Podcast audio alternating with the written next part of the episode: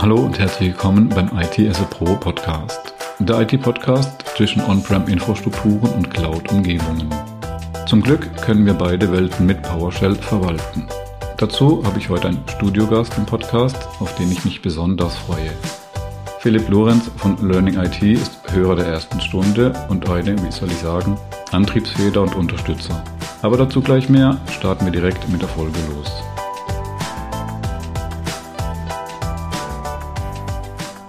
Philipp, herzlich willkommen. Wie geht es dir? Hi, mir geht's gut. Danke für die, für die äußerst sympathische Anmoderation. Sehr gerne.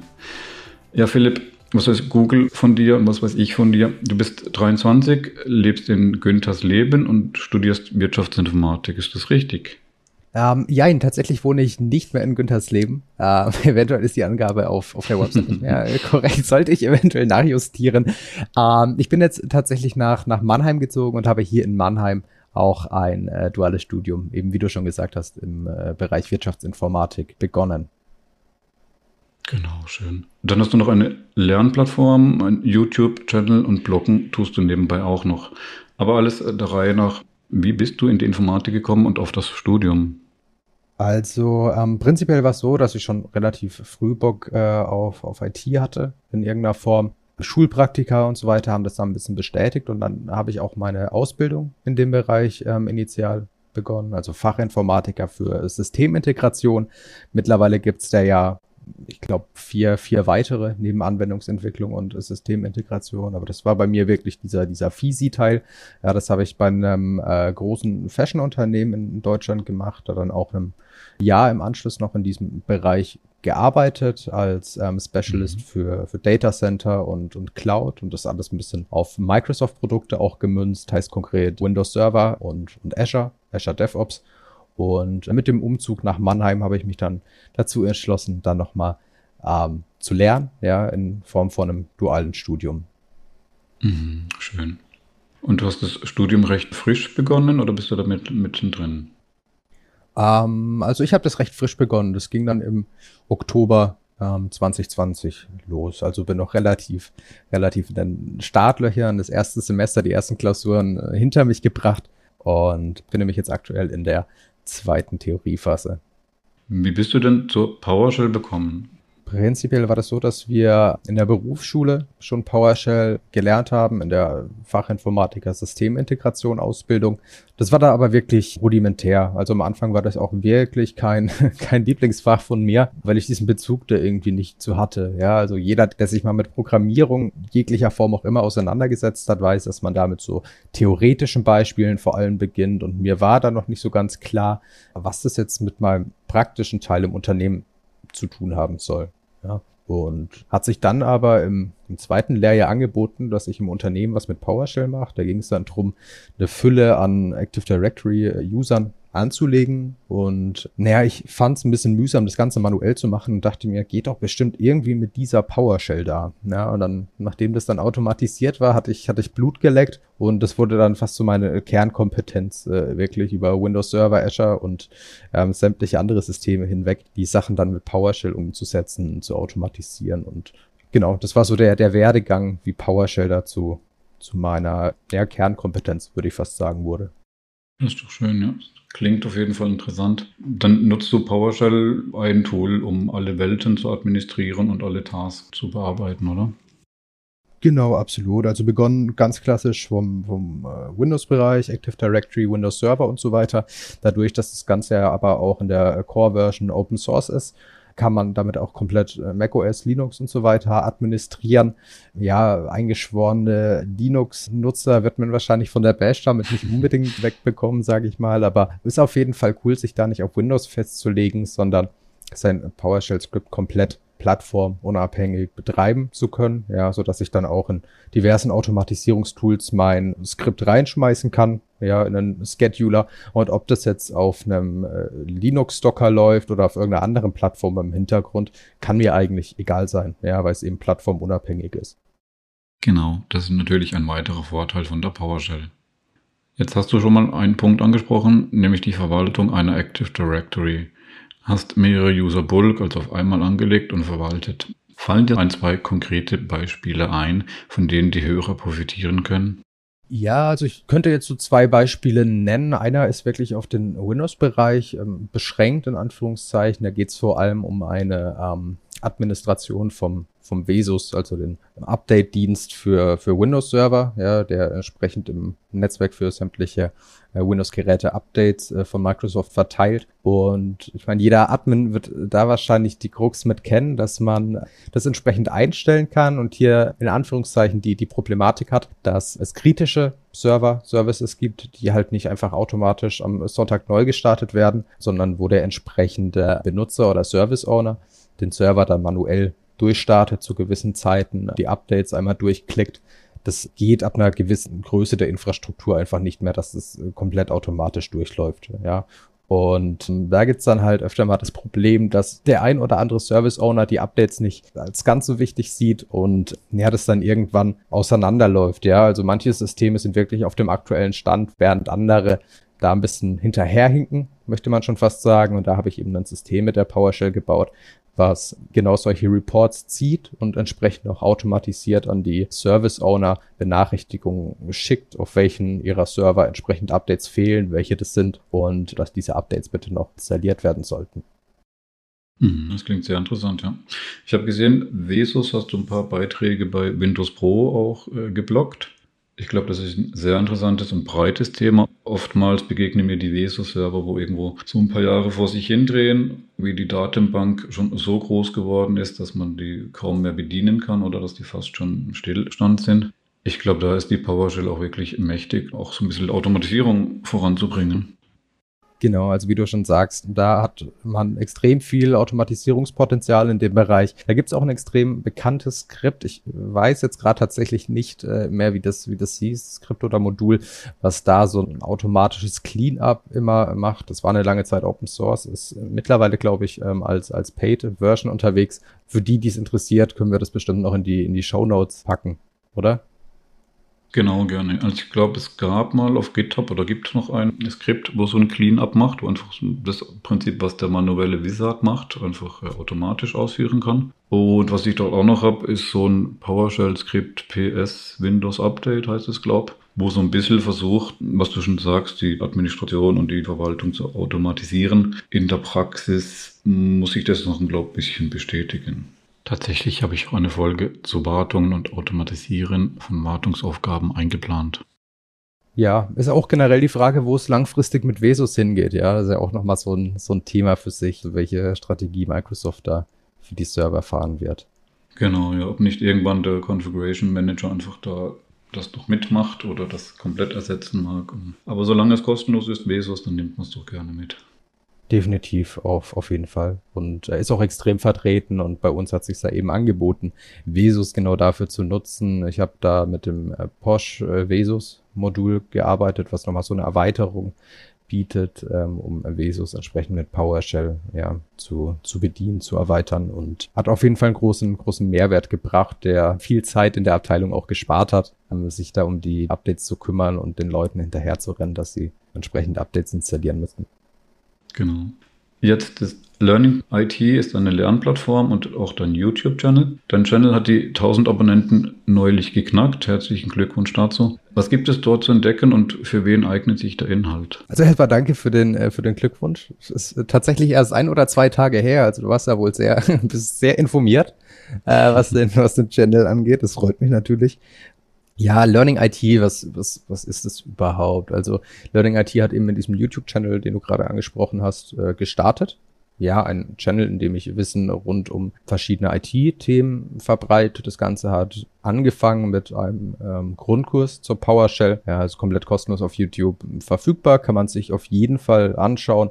Da werden so die ganzen Basics ähm, ja abgehandelt von äh, Strukturen in der PowerShell, wie man eigene Skripte schreiben kann und so weiter so dass man nach diesem Kurs auch wirklich auf dem Stand ist, zu sagen, okay, ich fange jetzt mal an, meine eigenen Sachen wirklich zu bauen.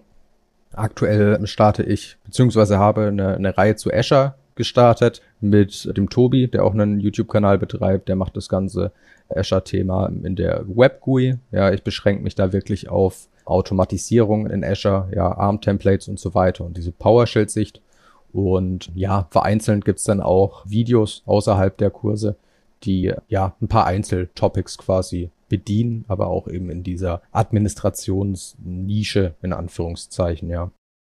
Mhm. Das heißt, es gibt den PowerShell Grundkurs von dir kostenlos, entweder auf deiner Seite learning-it.io oder auch auf YouTube. Ich persönlich habe mir den schon mal reingezogen. Ich finde den wirklich sehr gut gemacht und auch sehr gut verständlich. Dann gibt es noch so einen Expertenkurs. Was verbirgt sich denn dahinter?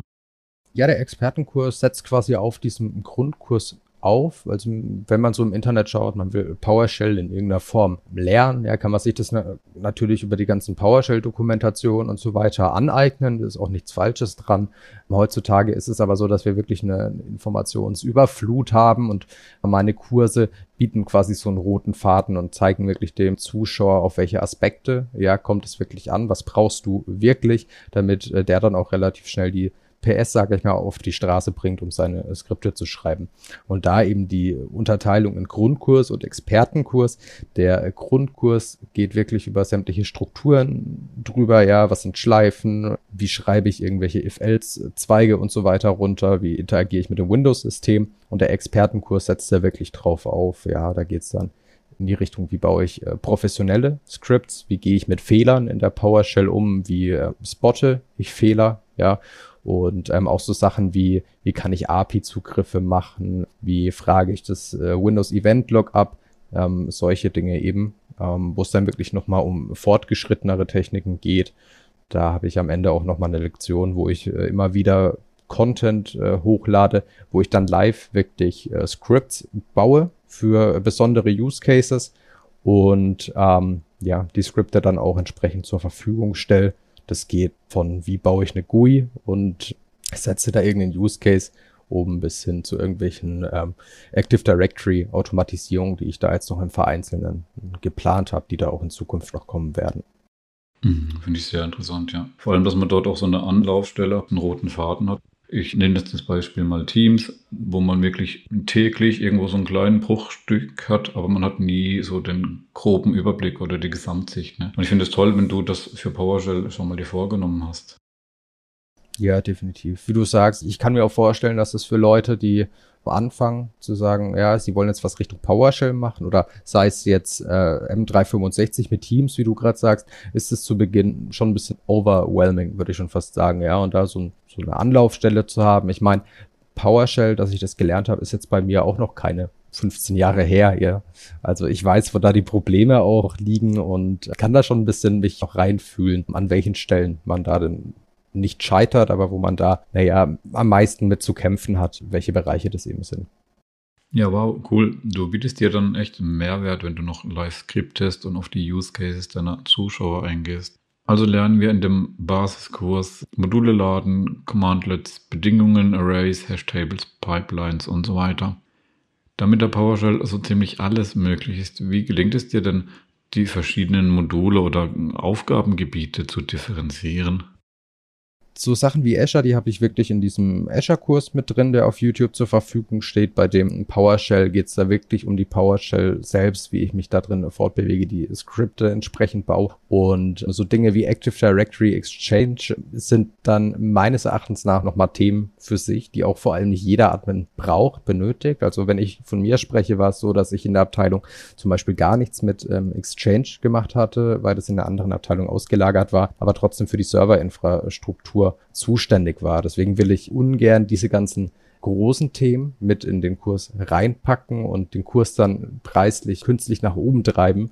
Jemand den Preis, sage ich mal, auch in irgendeiner Form bezahlt für einen Kurs, wo er große Teile gar nicht für benötigt. Also das wird dann zukünftig, das ist auch in Planung, als ähm, in Anführungszeichen Module verfügbar sein. So Geschichten wie Active Directory in der Tiefe, ähm, Exchange und so weiter, ähm, wo man da ich meine, du kennst es ja selbst, es gibt wahrscheinlich auch noch mal ähm, Content für einen sechs Stunden Videokurs her und dann ist das Thema immer noch nicht abgeschlossen. Ja, also da gibt's viel zu sagen zu und der PowerShell-Kurs schneidet zwar einzelne Systeme noch mit an, konzentriert sich aber auch wirklich auf die PowerShell und wenn man da einmal die Kernkompetenzen hat, ja, weißt du ja auch bestimmt selbst, dann fällt das auch nicht mehr schwer, wenn man jetzt einen Active Directory administriert hat, dass man das dann irgendwie auch auf einen Exchange anwendet oder zumindest weiß, wo man sich die notwendigen Informationen besorgt. Äh, vorausgesetzt, man hat natürlich Ahnung von Exchange selbst, ja. Genau, ja. Gut, natürlich muss man da schon auch den Fokus behalten, denke ich, erstmal PowerShell zu lernen und was kann man damit machen. Und dann kann man es wahrscheinlich in jedes System adaptieren. Ne?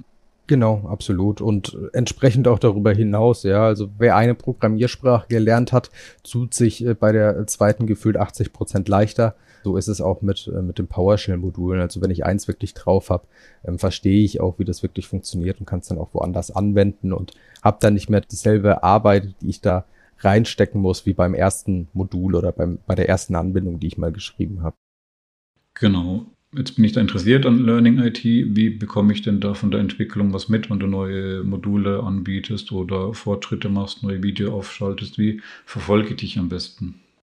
Ähm, ja, zum einen auf jeden Fall über den YouTube-Kanal. Da gibt's immer den, also hat man in der Abo-Box entsprechend immer den neuen Content äh, von mir, wobei ich den YouTube-Kanal auch nicht als, als Werbeplattform verwende. Also wenn man da wirklich interessiert ist an den kostenpflichtigen Inhalten auch, die dann nochmal ein bisschen mehr in die Tiefe gehen, nochmal ein bisschen breiter auch aufgestellt sind, dann auf jeden Fall auf meiner Website gibt's einen Newsletter-Formular, ja, kann man sich einfach eintragen und äh, bei neuen Content äh, bekommt man dann entsprechend eine Mail zugeschickt, wobei ich da auch nochmal ganz klar sagen will, dass ich da dich nicht mit ähm, Spam zuflatten werde. Ja, also das ist wirklich überschaubar, zumal ich das Ganze hier auch als Nebengeschäft, als Nebenselbstständigkeit äh, mache.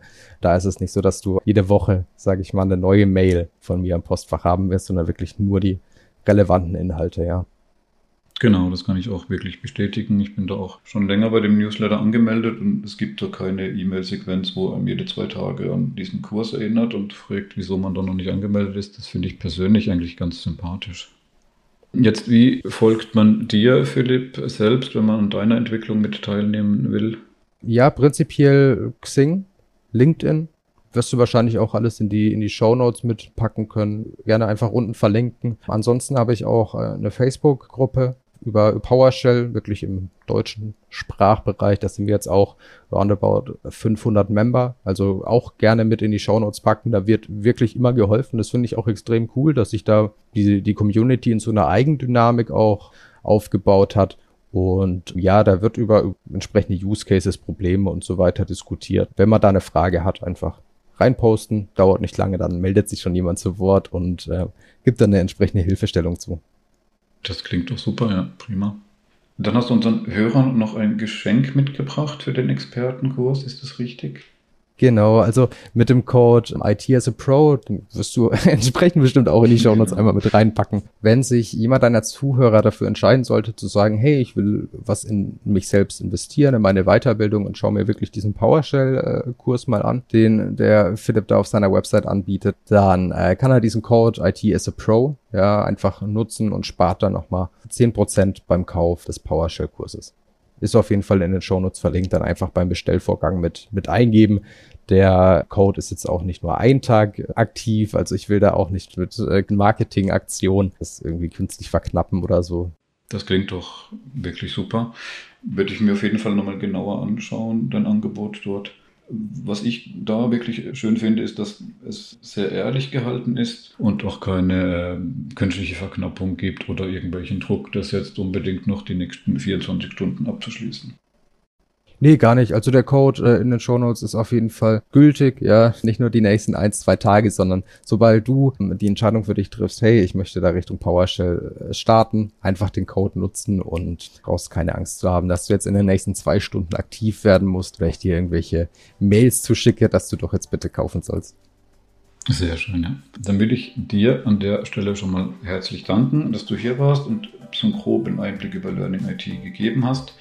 Ich denke, du wirst nicht das letzte Mal Gast in dem Podcast gewesen sein. Wenn ihr jetzt noch Fragen habt an den Philipp, dann schaut in die Show Notes rein und schreibt ihm eine Mail oder folgt ihm auf Facebook in der Community-Gruppe.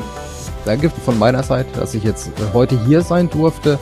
Richtig cooles Format, was du, was du da machst und ich würde mich auf jeden Fall freuen, wenn sich das in Zukunft nochmal anbietet, dass ich äh, hier an der Stelle dein, dein Gast sein darf. Super, vielen Dank.